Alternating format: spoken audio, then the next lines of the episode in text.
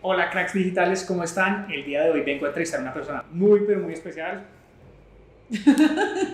Hola chicos. Hola chicos, buenos días, ¿cómo están? O tardes o noches, no lo sé, pero muchas gracias por la invitación.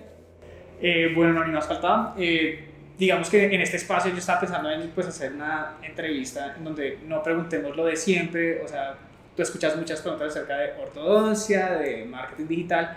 Yo sí quiero abordar eso, pero quiero arrancar quizás con haciendo otro tipo de preguntas, no sé cómo te sientes al respecto. Ok, nada, preparada. Nerviosa, pero preparada. Bueno, no, cero, más bien nervioso soy yo. De hecho, antes de arrancar a grabar este video, yo le dije a Majo que yo siempre me sentía muy inseguro hablando con ortodoncistas porque siempre le miran a uno los dientes y uno, o sea, te quedas como ni hablar. Eso lo aprendes en el primer semestre de odontología, es como enfócate en los dientes, enfócate en los dientes, o sea, es, es inevitable.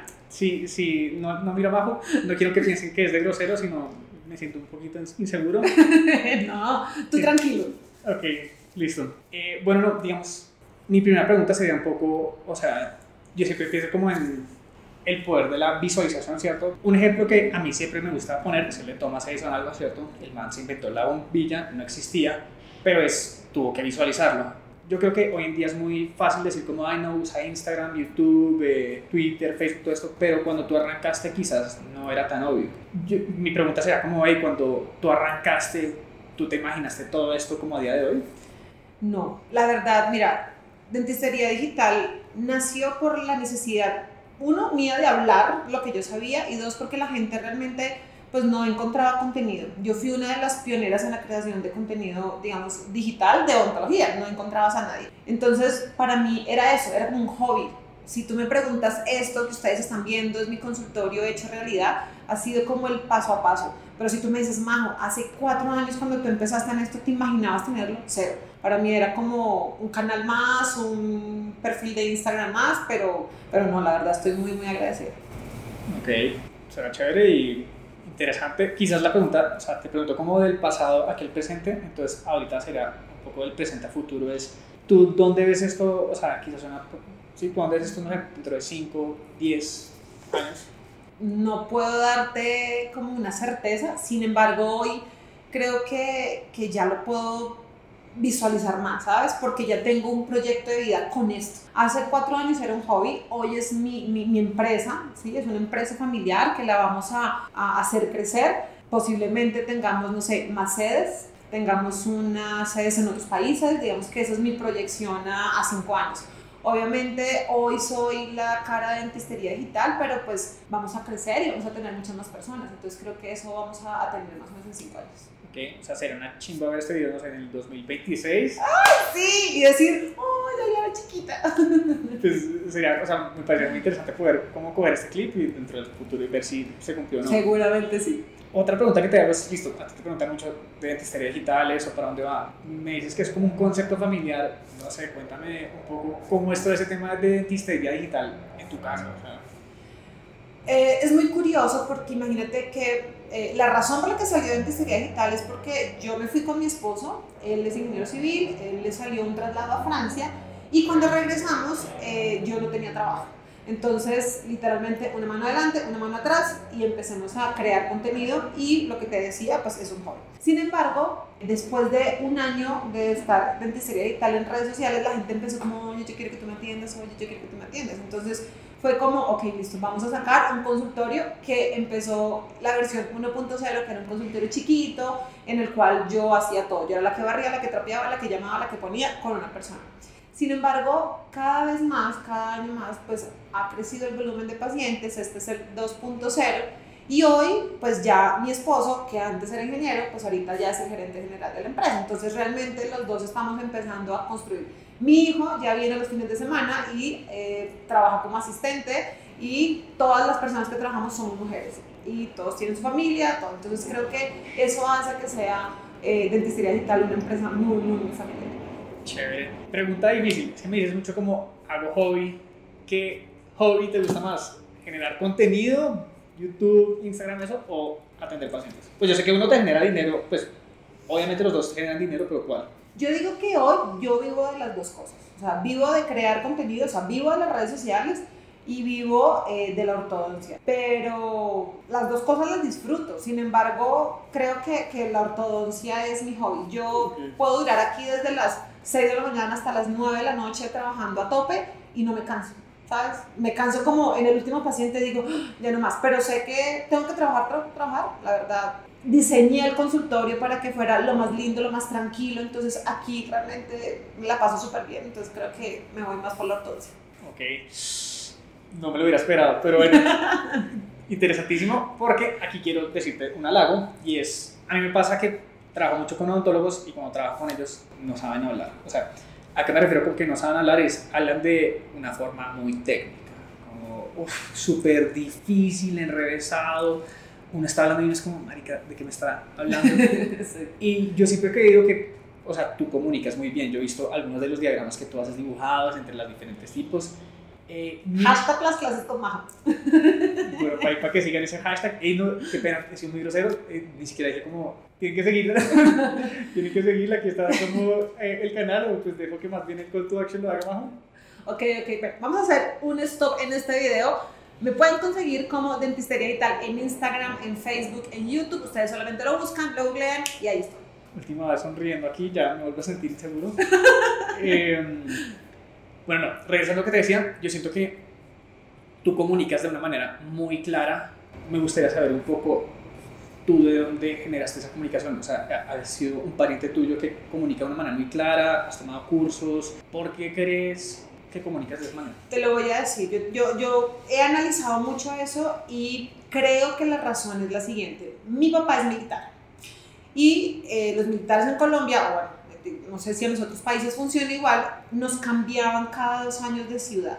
Entonces yo hoy llegaba a Bogotá y en Bogotá hacía mis amigos y entraba a un nuevo colegio y mi papá el otro, los dos años era como, mi hija, nos vamos para Barranquilla. Barranquilla es otro tipo de paciente, de paciente, otro tipo de gente y pues yo llegaba como la nueva y pues de alguna manera tú tienes que entrar, o sea, tienes que comunicarte, tienes que buscar la forma de entrar. Y a los dos años me mandaron para Yopal Casanare y a los dos años me mandaron para Montería. O sea, de alguna forma yo tenía que sobrevivir, por así decirlo, y entrarle a la gente. Entonces yo toda mi vida he sido habladora, si me tapan la boca me salen letreros, me sale hablo por los codos. Y después ya en la universidad realmente eh, siempre fui la representante de los estudiantes ante los profesores. Entonces, en el pregrado fui la representante, entonces era la que tenía que ir a comunicarse con el rector, con el decano, con los profesores, ¿sí? O sea, digamos que, que ha venido como desde atrás toda esa facilidad de comunicación. Mm, al principio no fue fácil, o sea, yo no te puedo decir que es que mi primer video fue como, wow, no, al principio era como acartonada, como medio Obviamente ya llevo cuatro años en esto, es mucho más fácil. Yo también veo a mis colegas y digo así como, suéltela, o sea, hágale. Pero, pero es, es, eso. Y yo le enseño, yo dicto cursos de redes sociales para odontólogos y les digo eso, o sea, ensáyenlo, véanse al espejo, grábense para que puedan ir soltando. Pero pues no, o sea, no, no que, que, es muy fácil. Yo de hecho, pues un poco con lo que acabas de decir, yo, el otro día que estamos grabando un video, dije precisamente como, hey, o sea, yo obviamente llevo apenas 20 videos todavía estoy súper acartonado, yo siento, porque yo creo que cuando lleve 200 lo hago y a decir como... Es mucho más, este, mucho más fácil. Sí, este video, pero pues siento que con cada video que grabo como que va saliendo de una manera más natural. Eh, una pregunta aparte, bueno, Casanare, Montería, Barranquilla, ¿cuál de todos esos te gustó más? De ciudades, de ciudades, eh, estaba muy chiquita, pero creo que Barranquilla lo disfruté mucho. Ok. Carnavales. Yo soy costeña, ¿no? ¿Lo sabías? Para los que ustedes no saben, este flow no lo tiene ningún cachaco, o sea, me da mucha pena, pero costeña que se respete es así dicharachera. Pero yo soy Samaria. Entonces, ese flow también viene de ahí, no te creas. Ya, pues, no, Por eso me gusta la costa y el mar y todo. No me meto al mar, pero me encanta. Me siento súper estafado, no, no, no me esperaba esto, pero bueno. También te puedo hablar paisa si necesitas eso, te hablo caleño, o sea, tú solamente dime qué hay que hacer y yo te lo No, yo me siento bien con Rolo, pero y este sí es bien rolo. Sí, bien, bien rolo, de familia caleña, pero pues de caleño no tengo nada. Este es de ala, pero a lo pleito. Poquito, sí. eh, un poquito. Te, te, bueno, ahí está, echando un poquito para atrás. eh, ok, listo, gente súper acartonada, tú comunicas súper bien la pregunta sería, bueno, son dos preguntas. ¿Tú qué tip le darías para alguien que tiene 25 años, como para que pueda comunicar de esa manera muy clara. Y para alguien que quizás diga, ¿sabe qué? No, es que yo ya tengo 40 años, 45, 50, yo ya no puedo hacer eso. ¿Qué tip le darías como a cada uno para que puedan hablar así y no eh, un, un lenguaje como tan complejo? Mira, yo he visto en los cursos que yo dicto, digamos, esos dos extremos, ¿no? Tengo el recién graduado que tiene la batería full y que quiere comunicar y se le facilita, porque es un millennial, nació en esto, ¿sabes? La, forma en cómo se comunica es así. Videollamadas, eh, Instagram, o sea, las redes sociales como que te ayudan y te, te sueltan un poco. A ese tiene que encontrar la pasión. Cuando tú eres un apasionado del tema, te queda mucho más fácil hablar. Si tú hoy me dices, oye, Majo, no hablemos de autos, yo te digo, no, pues te hablo del mío y porque me encanta y lo disfruto. Pero no sabría hablarte de más, por lo tanto estaría muy insegura al momento de hablarlo y eso se nota ante las cámaras o ante la forma como tú hablas. Entonces yo creo que ese de 25 años tiene que encontrar eso que le apasiona para que lo pueda comunicar mucho más fácil. Obviamente, ensayar y practicar. Pero el otro extremo está el de 50 que quiere entrar a este mundo y es como, no, pero a él le queda muy difícil. El man hablaba por teléfono y no veía. Y obviamente le da pena, le da vergüenza, muchas veces dice, yo ya estoy demasiado viejo para esto. Entonces, creo que eh, ese es el más difícil de, de manejar. Tengo doctores que también me dicen, ¿cómo le hago? ¿Cómo le hago? La verdad es práctica. O sea, buscar de pronto a alguien que les apoye desde la parte audiovisual, ¿sabes? Que les grabe, que les diga y que ellos se suelten, porque pues ellos editar videos y ese tipo de cosas como que no están muy relacionados con el tema, entonces yo creo que tienen que buscar una persona externa, o sea que mi consejo ahí es como buscar un apoyo. Ok, o sea, básicamente es practicar para que salga como el flow, pero pues... Alguien tiene que estar detrás de eso para que, para que le fluya. O sea, un Santiago más o menos. Sí. Okay, no. Ya sabemos por qué aquí el rolo de 50 años necesita a alguien que le grabe los videos. Literal. Pero yo creo que yo, yo, yo hice comunicación social y periodismo y pues ahí te enseñaban comunicación audiovisual y a mí me tocaba editar, pero pues Eh, yo soy malísimo para Hay gusto para todos. Mira, yo tengo odontólogos que les, les gusta hablar, pero no, ni siquiera tienen conocimiento del mundo de redes sociales. ¿Sí? Ah, Como que no les llama la atención. Hay algunos que quieren estar en redes, no, pero o sea, no les sale nada. O sea, ni siquiera el Espíritu Santo los ilumina. O sea, es muy complicado, pero, pero creo que la práctica, la práctica hace. Yo hace cuatro años hablaba súper, de por sí, mi saludo hoy es hola chicos, antes era hola, hola, era una cosa absurda, o sea, yo veía esos videos y decía, qué oso, qué oso, pero pues no, ya vamos ahí, vamos progresando. No, no, pero chévere. O sea, me gusta mucho, pues, o sea, sí, como que yo quería arrancar ese pedazo aquí porque es como de ese tipo de información que uno no, no encuentra en todas partes. Para mí es muy interesante saber que tú eres Amaya, eso sí no me lo esperaba. Lo único que no tengo es el hablado, pero si quieres también te lo hablo. Bueno, no, pues si quieres, pues, puedes empezar a hablar así y vemos qué tanto tiempo te fluye. No, yo, yo tengo la, la habilidad de que si estoy con un caleño, hablo caleño, si estoy con un paisa, no me pega el paisa, si estoy con un costeño, y si estoy con un venezolano, con un... Ah, sí. Pero bueno, son cosas que no, No, se dicen es igual que mi mamá es igualita, tiene esa, ese Sí. don, no, no sé cómo Eso es hace. un don, uno puede pasar desapercibido en cualquier parte, para que le cobren barato el taxi. No, yo sí trato de invitar, o sea, trato de imitar a un país, a un costeño No, de pero sí que, que esto es lo más cachaco que hay en el universo, o sea, no, Sí, soy no bastante No, cachaco, no. pero desde la cara. no, no, yo no parezco Rolo, o sea, físicamente sí no parezco Rolo. Ok, vale, sí, no, me parece. Bueno, estoy gracias. Em, bueno, ahora sí me gustaría entrar un poco más, quizás entrando al, al tema ya de marketing digital. Eh, me parece muy curioso porque yo hablo de marketing digital para odontólogos, ¿cierto? Y pues yo, pues digamos que yo tengo claro toda la parte técnica, pero tú es como la cara visible de que sí se puede lograr ser exitoso. Eh, en este momento 90 mil seguidores en Instagram, 255 mil suscriptores en YouTube, hice mi tarea, eh, 10 mil en Facebook, o sea, súper bien. ¿Tú qué tip le darías a alguien que está arrancando con cero seguidores, cero suscriptores, cero fans? Y pues obviamente llega, sube videos, un suscriptor, eh, sube un post, eh, un seguidor en dos semanas. ¿Qué tips le darías para esos? Mira, eso que tú me estás diciendo, así tal cual empecé yo hace cuatro años en octubre del 2016. Fue una idea un domingo y dije, voy a sacar un canal de YouTube. Mi esposo me dijo, pero ¿y de qué vas a hablar? Pues de dientes, es que yo no sé hablar de otra cosa. Para mí fue mucho más fácil hace cuatro años porque no había nadie que hiciera eso, o sea, que comunicara, porque encontrabas perfiles de Instagram en los que veías fotos de dientes y eso, pero nadie te decía, hola, te voy a hablar de ortodoncia, te voy a hablar de esto, no lo había. Entonces para mí digamos que fue mucho más fácil porque la creación de contenido de esa manera enganchó mucho más, eh, más rápido. Hoy es más complicado porque todo el mundo quiere hacer lo mismo, ¿no? Entonces lo primero que hay que hacer es buscar ese diferenciador. Dos, siempre lo digo, saber qué es lo que te apasiona. Hay muchos odontólogos que hacen ortodoncia, odontología, lo que sea, pero por ejemplo, hay muy buenos chefs, ¿sabes? Y yo siempre le digo, mira, si usted disfruta más ser chef, hable de cocina que de ser de ortodoncia, porque eso que le apasiona es lo que le mueve y es lo que hace que se comunique.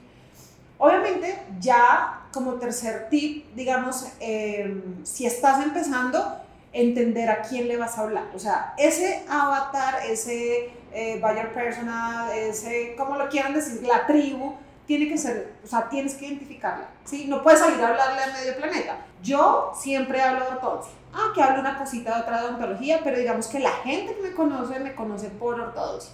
Entonces, eso es lo que me apasiona, eso es lo que me mueve, eso es lo que yo hablo, por lo tanto la gente me busca por eso. Entonces, si estamos hablando de otro tipo de especialidad o eso, pues tiene que saber qué es lo que más le gusta y a quién se va a comunicar. Y ya definitivamente, pongámosle como un cuarto tip, eh, si quiere crecer rápido, pues tiene que buscar una ayuda. O sea, tiene que buscar a alguien que le ayude a crecer en creación de contenido, en la parte audiovisual, en la parte de SEO, en la parte de marketing, en ads. O sea, yo creo que, que si necesita repuntar y está empezando desde cero, tiene que buscar ayuda. Yo, en cambio, ofrecería una postura muy distinta. Yo creo que, por ejemplo, el mercado está muy saturado en, pues no muy saturado, está algo saturado en Instagram. Sí en Google. Pero yo, por ejemplo, cuando me, me, enfoco mucho en YouTube, no veo tantas figuras reconocidas. O sea, ahí, pues, si quieres otro lado, yo cada, o sea, veo que hay como unos 4 o 5 referentes, pero hay muchos que todavía están en el pedazo acá porque siento que producir con, contenido audiovisual como este sigue siendo bastante costoso, no, solo, no, en términos de producción y, y lado monetario, sino también el tiempo que tú tienes que invertirle y, o sea, yo no, estamos de acuerdo, estamos de acuerdo. Pero mira, si yo, tú me dices, yo tengo el grupo, lo creé yo y se llaman los odonto youtubers. Y tenemos a 10 odontólogos que crean contenido para YouTube. Está el que tiene 1.600.000 de seguidores y está el que tiene 1.200. ¿Qué es lo que pasa? Que ese 1.200 arranca y ahí se queda. Ese no sigue, ¿sí me explico? O sea, ese que está estancado es porque no le metió la ficha, porque no siguió.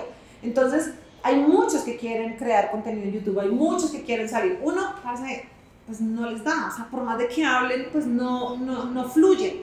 Entonces la gente no se engancha, ¿sí? Entonces, ¿qué hay que hacer? Pues seguir dándole. Todo está saturado. O sea, si tú puedes buscar, no sé, blanqueamiento dental, hasta te salen los que no son odontólogos. Sí. ¿Sí? Pero pues tú te tienes que posicionar. Y la única forma de posicionarte, pues estar ahí no perder el rumbo y además de eso no perder la inspiración, porque es que hay mucha gente que, que pues arranca y arranca y lo que hace es copiarse los videos de los otros, el mismo contenido, porque creen que si ese le tuvo tantos millones de vistas, pues el mío también. Y el de uno va posicionado y el otro está ahí, pero pues ese tiene que perdurar, ese tiene que persistir, o si no, pues se va a rendir, dice, no, no crecí nada, mil seguidores en seis meses y... Mm, y la otra es que mucha gente piensa que quiere estar en YouTube para monetizar. O sea, mucha gente no va a crear contenido para que me den plata. Yo supe que YouTube pagaba los seis meses. Una amiga me dijo, oye, ya estás monetizando. Y yo, ¿qué? ¿Cómo? ¿Sabes? Así como, ¿qué, qué me estás hablando? Yo, yo, yo arranqué en cero, yo no sabía absolutamente nada. No, tú tienes que monetizar, te tienes que meter aquí. Y yo así como, wow. Yo hoy les puedo decir, yo estoy pagando un apartamento con los ingresos de YouTube lo que a mí me llega, lo metemos allá. Bueno, no. Dice que... Hasta que llegue la entrevista. Dice que, ¿me puedes decir cómo monetizar? No, no, no, es, es eso. O sea, hay mucha gente que cree que estar en YouTube es para ganar dinero por YouTube. Yo hoy monetizo el 100% de mi consulta gracias a las personas que ven mis videos. Entonces, eh, pero hay gente que no lo hace, ¿sabes? Hay gente que no, no conoce mucho el sistema y cree que solamente es por ganar plata, o que los youtubers son famosos o que tienen mucho dinero es por lo que les da YouTube y no saben que detrás de eso hay una marca, ¿sí? Que te está buscando y que te está monetizando. Cierro paréntesis, perdón. Me dejé, no, no, me dejé llevar, me Muy, muy interesante. O sea, yo sí sabía ese último detalle, pero bueno, los que no sabían, pues ya lo saben. Eh, ¿Dónde queda, ¿Dónde queda la casa? Es que está en Zipaquirá. Vea, pues. Me lo entregan el otro año. ¿Sí? Chéverísimo. No, la verga. Así cuando, cuando, cuando nos lo entreguen, vamos a tener. Gracias, YouTube, por tu oportunidad. Sí, esa es. Casa YouTube. Sí, sí, sí. Es chévere. Un apartamento en Zipaquirá, Colombia. Uno, dos, tres. Ok, bueno, Casa Zipaquirá, ya lo tenemos todo eso claro. Perfecto. Siguiente pregunta es siento que, y eso sí no es de odontólogos de 50 años, sino hay gente de 25 años que todavía tienen miedo a, hola chicos, ¿cómo están? Les da pena. Les da pena, exacto. Y yo, eh, digamos que eso es algo que yo también me, me, pregunto mucho porque cuando entro a ver, a mí se me facilita mucho hablar frente a la cámara, no, obviamente no es con ese flow tan violento, pero pues, hey, me sale bien, lo hago bien, la gente me para bolas, llegan, eh, me comentan pero siento que las personas tienen muchas dificultades para hacer eso. ¿Qué tips le darías para hey, el que quiere, listo, Instagramear o Facebook o lo que sea, para que pueda grabar esos videos ahí y no sienta eh, tanto temor? Porque es que lo que también veo es que hay muchos que prefieren como simplemente mostrar el consultorio o que alguien más le haga unas piezas con imágenes de stock. Y yo digo, es que, o sea, el que vende, o sea, el rockstar aquí eres tú. O sea, porque viene la gente de antistería y tal, pues eres esa rockstar, pero hay gente como que le tiene tanto miedo y trata de no salir. Uno, siempre les digo, grábense eh, viéndose a la cámara, ¿sí? Porque la otra es que muchas veces cuando utilizan otro tipo de cosas, se graban sin poder verse. Entonces pierden como, como que no saben si se sienten muy desconfiados, ¿no? Entonces, una de las cosas es grabarse. Dos, antes de salir al aire, por así decirlo, ensaye o sea, grábese y si se equivoca 10 veces, pues se equivoca 11 y vuelve y lo repite hasta que sienta que ya salió mejor. Obviamente cuando uno ya tiene experiencia, pues saca una historia y ya sale espontáneo, pero no te creas, antes yo tenía que grabar 10 veces una historia para poder sacarla. ¿Por qué? Porque no me gustaba, porque el pelo, porque sí, esa es una de las cosas. Entonces yo creo que lo importante es grabarse, probarlo. Yo mi primer video me acuerdo que lo grabé y se lo mandé a mis amigas. Les dije, voy a sacar un canal de YouTube, necesito consejos. Majo, te tocas mucho el pelo, haces mucha mueca, te mueves un montón, eh, levantas la mano, te agarras aquí. Entonces, ese tipo de cosas, o sea, pidan apoyo a otras personas para que te puedan decir qué tipo de correcciones hay que hacer. Y pues, digamos que ya como tercero es, pues hay que hacerle. O sea, es que si lo haces una vez y te queda mal, pues la segunda te va a quedar mejor y eso es una curva de aprendizaje. Entonces, no pueden perder como el entusiasmo porque la primera pues no les gusta. Aquí un tipcito ahí entre paréntesis, parce, en Instagram ahorita hay una cantidad de filtros que lo hacen a uno sacar está lindo. Utilice un filtro. Yo les digo, vea, busquen el filtro que se vea filtro, pero que no se note tan fake, ¿sabes? Así como que no se vea tan falso, pero uno sale lindo. Yo cuando estoy frondia un filtro y salgo preciosa. Doctor, ¿usted cómo puede salir tan hermosa a las 6 de la mañana? Yo, obvio, con un filtro. Eso es básico. Entonces, hay que perderle el miedo, o sea, hay que hacerlo. Yo creo que ese tip aplica para mujeres porque los manes, yo, yo, no, o sea, yo no veo ninguno usando filtro. Claro que sí. ¿Usted usa filtros? Sí, Obvio, sí. Uy, Dios. Tip, si ustedes están en Instagram, se graban una historia y sacan un filtro, no el filtro típico de Instagram, sino un filtro que tiene que se llama Paris, parce, esa vaina te quita la arruga de la mañana. Cierra paréntesis. O sea, mi próxima historia va a ser con sí, ahorita, ahorita hacemos una foto con filtro de París. Sí, literal, porque es que yo siempre tengo esto aquí como si me han dado en la jeta, o sea, no, en serio, ah, yo siempre tengo unas ojeras, igual que este man. Ah, no es que ustedes no duermen. No, pero yo sí duermo. Pero el filtro, el filtro te arregla, eso yo te enseño. Ok, no, listo. Entonces, usar filtros y demás. Mm, bueno, me gustaría saber cuál de todas las redes sociales es la que más te gusta y la que menos te gusta. ¿Y por qué? Me encanta Instagram. Creo que Instagram crea contenido real, diario, inmediato. Con YouTube también lo disfruto, solo que obviamente requiere mucha preparación.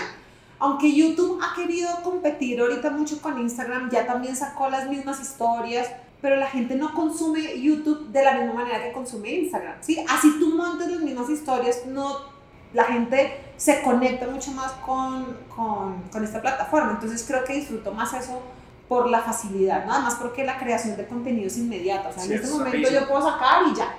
En cambio, con YouTube, que suba, que edite, que ponga, que haga, eh, que cree, que optimice, vamos que parece es como un poquito más, como más lenta la cosa. No, y, y yo estoy de acuerdo porque, es, o sea, ahorita mientras estamos grabando esto, pues varias cosas que has dicho ahí, que como, como que quiero recogerlas, es quizás por lo que llamamos un poquito de práctica, no nos toca como grabarlo una y otra vez cuando la embarramos, sino que seguimos derecho, entonces eso es bueno en temas de práctica, práctica.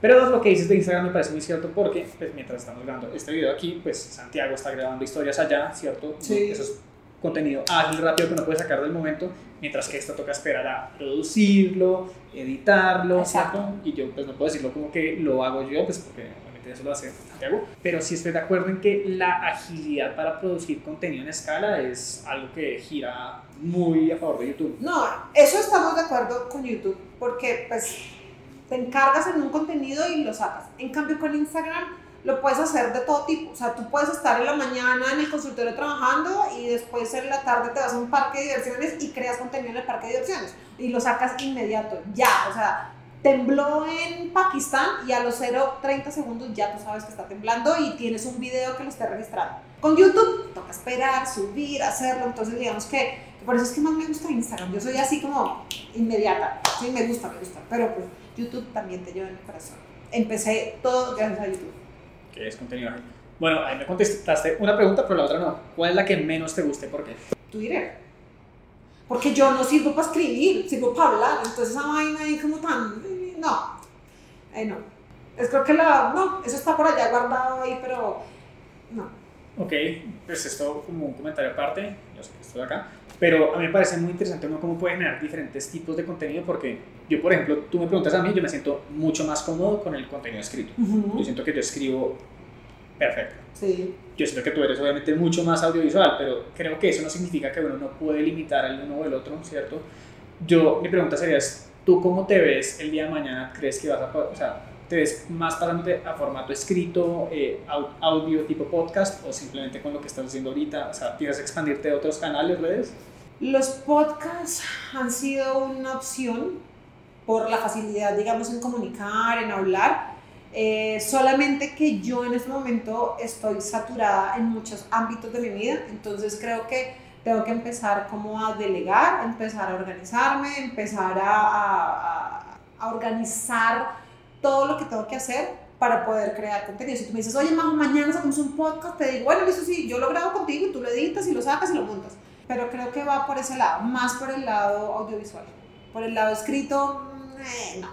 No, pues nunca digas nunca, ¿no? Pero, pero no, creo que, creo que vamos por un buen camino. Y la otra es que digamos que no solamente pues Dentistería Digital y María José son una sola persona, sino que ya de pronto hay muchas marcas que ya están empezando a buscarme. Entonces eso hace también que, que empieces a crear contenido para otras personas, ¿sí?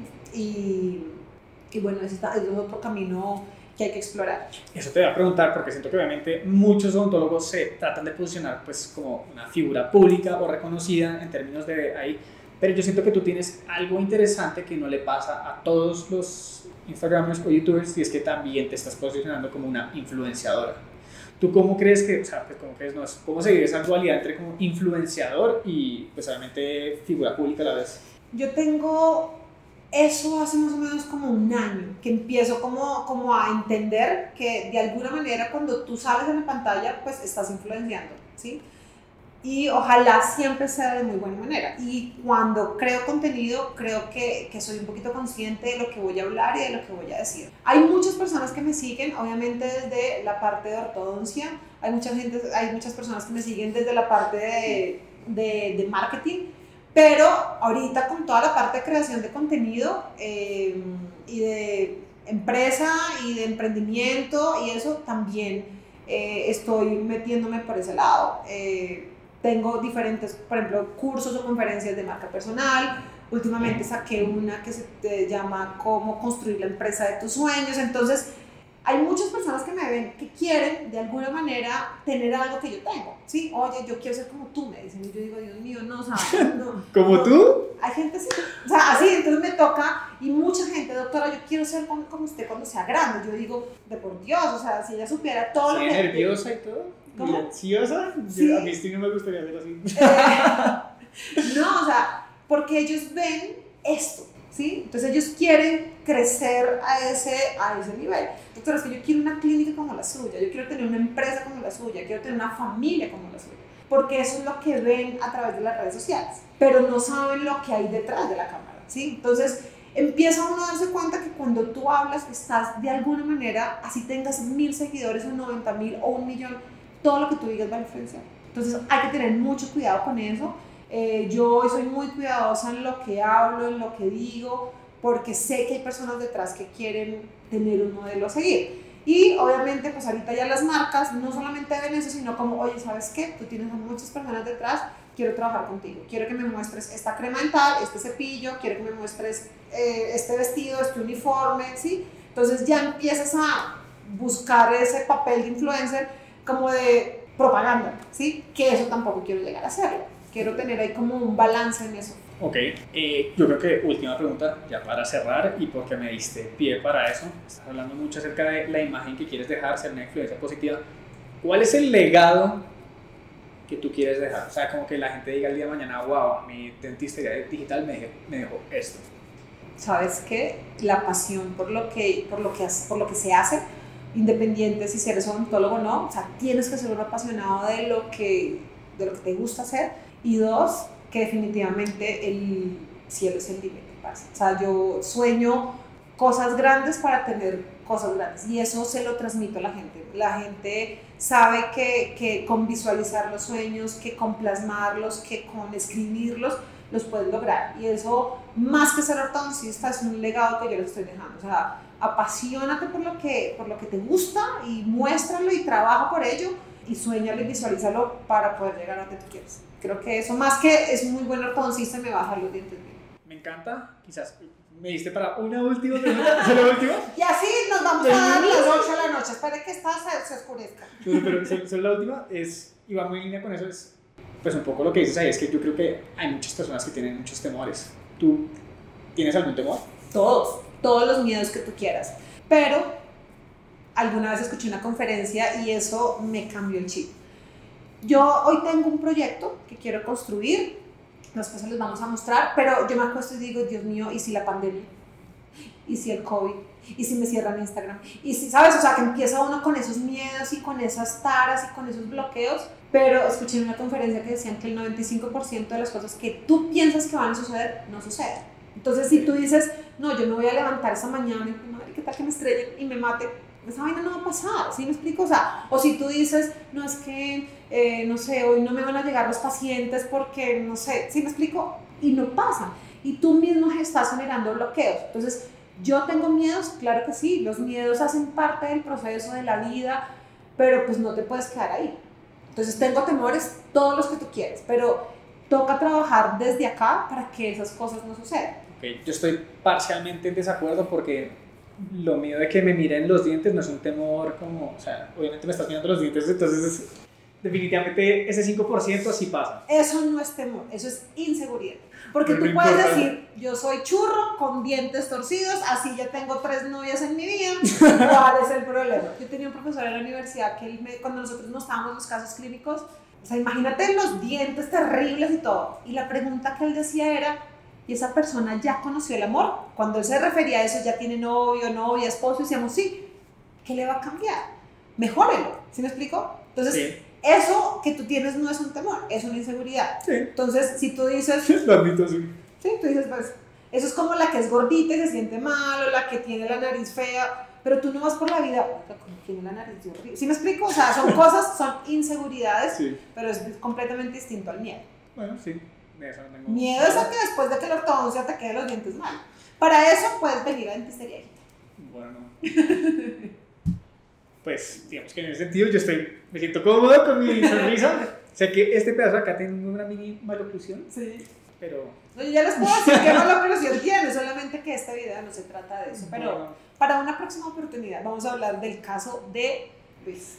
Bueno, no, te doy varias fotos para que puedas decir porque tengo un tipo de malnutrición muy grave y... Ok.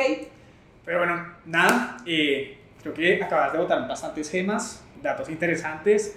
Quería agradecerte muchísimo por este espacio y no sé si quieres como hacer algún llamado a la acción para tus cursos, donde pueden saber más información de ti, donde pueden llegar y ortodoncia, todo. Ok, pues mira, Dentistería Digital lo pueden conseguir en todas las redes sociales, puedes conseguirla en Instagram, en Facebook, en YouTube.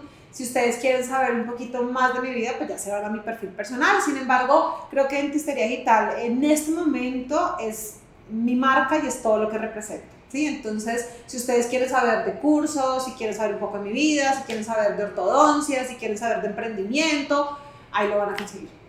Bueno, creo que no es más. Muchísimas gracias por este espacio. Majo, estoy muy agradecido por estar aquí. No, yo feliz. Bueno, y pues nada, eh, ustedes saben que si escriben aquí cualquier comentario, pues o contesto yo o contesta Majo, sobre todo pues Majo mil veces mejor.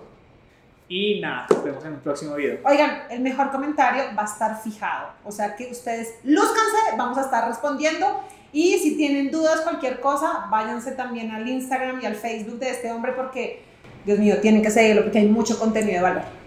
Bueno, muchas gracias. Nos vemos a la próxima. ¡Ofa!